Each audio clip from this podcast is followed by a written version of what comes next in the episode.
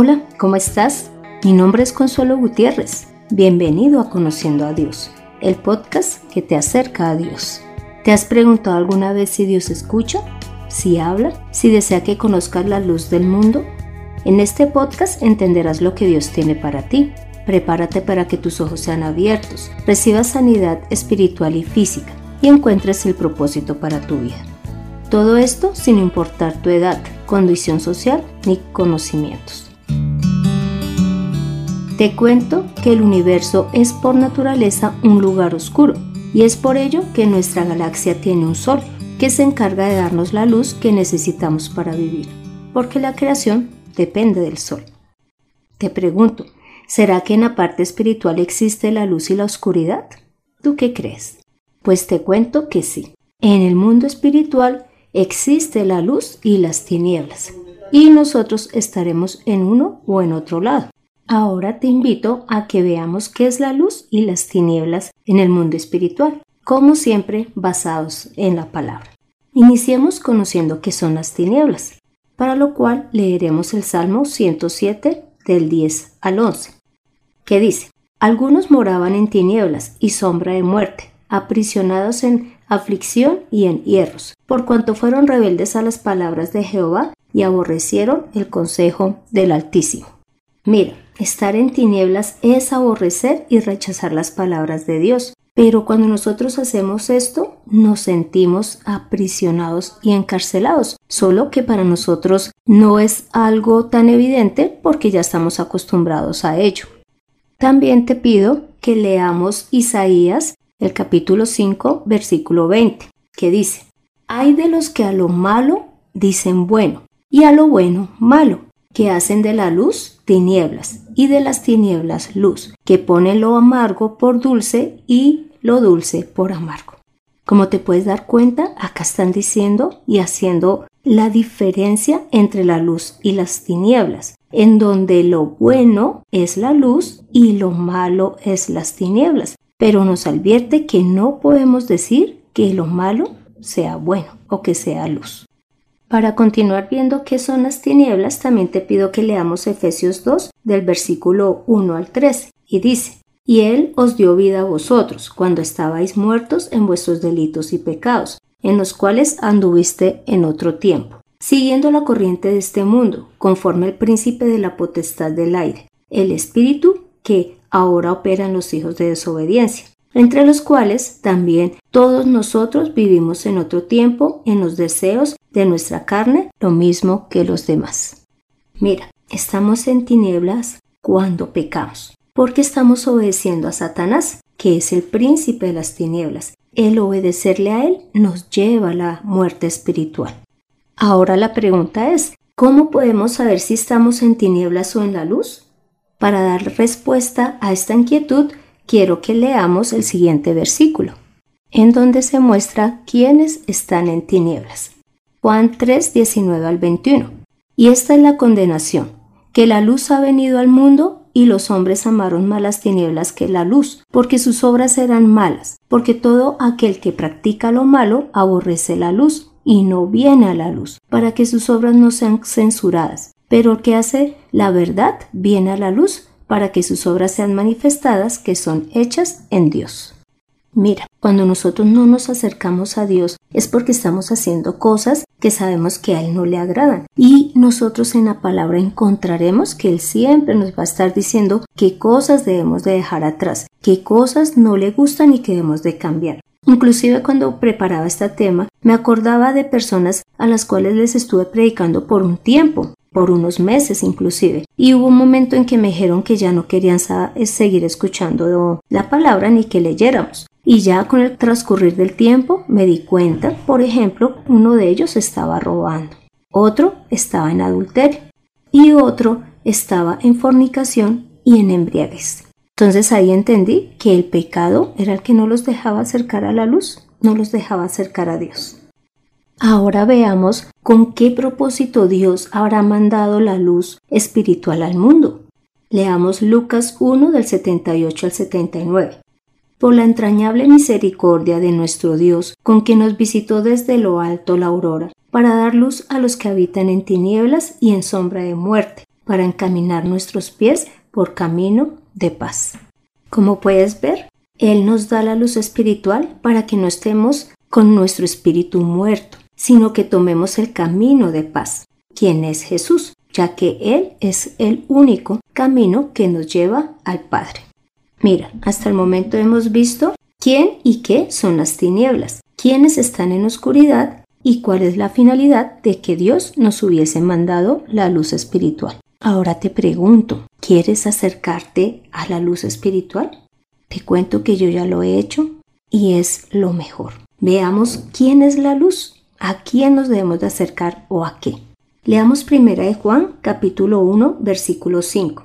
Este es el mensaje que hemos oído de él y os anunciamos. Dios es luz y no hay ninguna tinieblas en él. ¿Ves? Dios es luz, así que a Él es el primero que debemos acercarnos. Ahora leamos Malaquías 4 del 1 al 2. Dios dice, ya está cerca el día en que los orgullosos y malvados arderán como la paja y se quemarán por completo a causa de mi enojo. Yo soy el Dios Todopoderoso y les juro que así será. Mas vosotros, los que teméis mi nombre, nacerá el sol de justicia y en sus alas traerá salvación, y saldréis y saltaréis como becerros de la manada. Ahora te pregunto, ¿quién es quien nos da la salvación? Jesús, ¿verdad? Pues aquí está mostrando que a los que tememos a Dios, ya sabes, ¿no? No temor de miedo, sino de respeto, de obediencia. Nos nacerá el sol, es decir, Jesús, ya que ya no tendremos solamente la luz del sol, física, sino que ahora nuestro espíritu tendrá la luz de Jesús. Pero esto no ocurrirá con los orgullosos y los, malvados, sino que a ellos les espera es el castigo. Y lo tercero, que es la luz, es la palabra de Dios. Leamos 2 de Corintios capítulo 4 del 3 al 4, que dice: Pero si nuestro evangelio está aún encubierto, entre los que se pierde está encubierto, en los cuales el Dios de este siglo cegó el entendimiento de los incrédulos, para que no les resplandezca la luz del Evangelio de la gloria de Cristo, el cual es la imagen de Dios. Mira, este versículo es muy importante porque está mostrando que el Evangelio es la luz de Dios y que Satanás desea enseguecernos para que esa luz del Evangelio no llegue a nosotros. Así que lo que nosotros debemos de hacer es siempre buscar la palabra del Señor, leerla, entenderla, creerla y obedecerla, para que así Satanás no tome control de nuestra vida. Ahora veremos cómo podemos recibir la luz de Dios. Para lo cual leeremos Juan 12:46. Yo soy la luz que ha venido al mundo, para que todo el que cree en mí no viva en tinieblas. Y en Juan 8:12 dice, otra vez Jesús les habló diciendo, Yo soy la luz del mundo, el que me sigue no andará en tinieblas, sino que tendrá la luz de la vida. ¿Ves? Para estar en luz debemos es de creer en Jesús y ser sus discípulos, porque acá habla de que le sigamos, porque Él es la luz, y en ese caso estaremos vivos espiritualmente. Lo segundo lo veremos en Primera de Pedro, capítulo 2, versículo 9, que dice, Pero ustedes son linaje escogido, real sacerdocio, nación santa, pueblo adquirido por Dios, para que anuncien las virtudes de aquel que los llamó de las tinieblas a su luz admirable. Mira, lo segundo que nosotros debemos de hacer cuando estamos en luz es predicar la palabra del Señor, porque de esta forma llevaremos esa luz que nos da vida a los demás.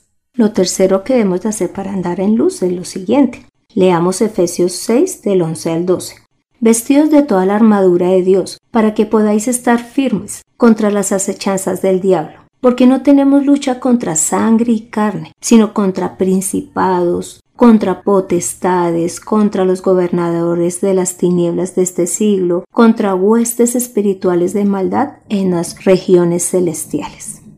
Entonces lo tercero que debemos de hacer es estar firmes en las palabras del Señor. El diablo y los demonios siempre buscarán hacer que nos alejemos de Dios. Así que nosotros debemos es de permanecer y creer las promesas dadas por el Señor. El cuarto punto lo encontramos en Romanos 13 del versículo 12 al 14, que dice, La noche está avanzada y se acerca el día Desechemos, pues, las obras de las tinieblas y vistamos las armas de la luz. Andemos como el día, honestamente, no en glotonerías y borracheras, no en lujurias y lascivias, no en contiendas y envidia, sino vestidos del Señor Jesucristo, y no proveáis para los deseos de la carne. Mira, el pecado es el que nos mantiene en tinieblas. Por lo tanto, ¿qué es lo que a nosotros nos corresponde hacer? Es que cuando recibamos a Jesús y nos arrepintamos y dejemos de hacer las cosas que a Dios no le agradan, estemos revestidos de Jesús y dejemos esas obras de las tinieblas atrás y avancemos siendo unos nuevos hombres creyendo en Jesús y en sus palabras.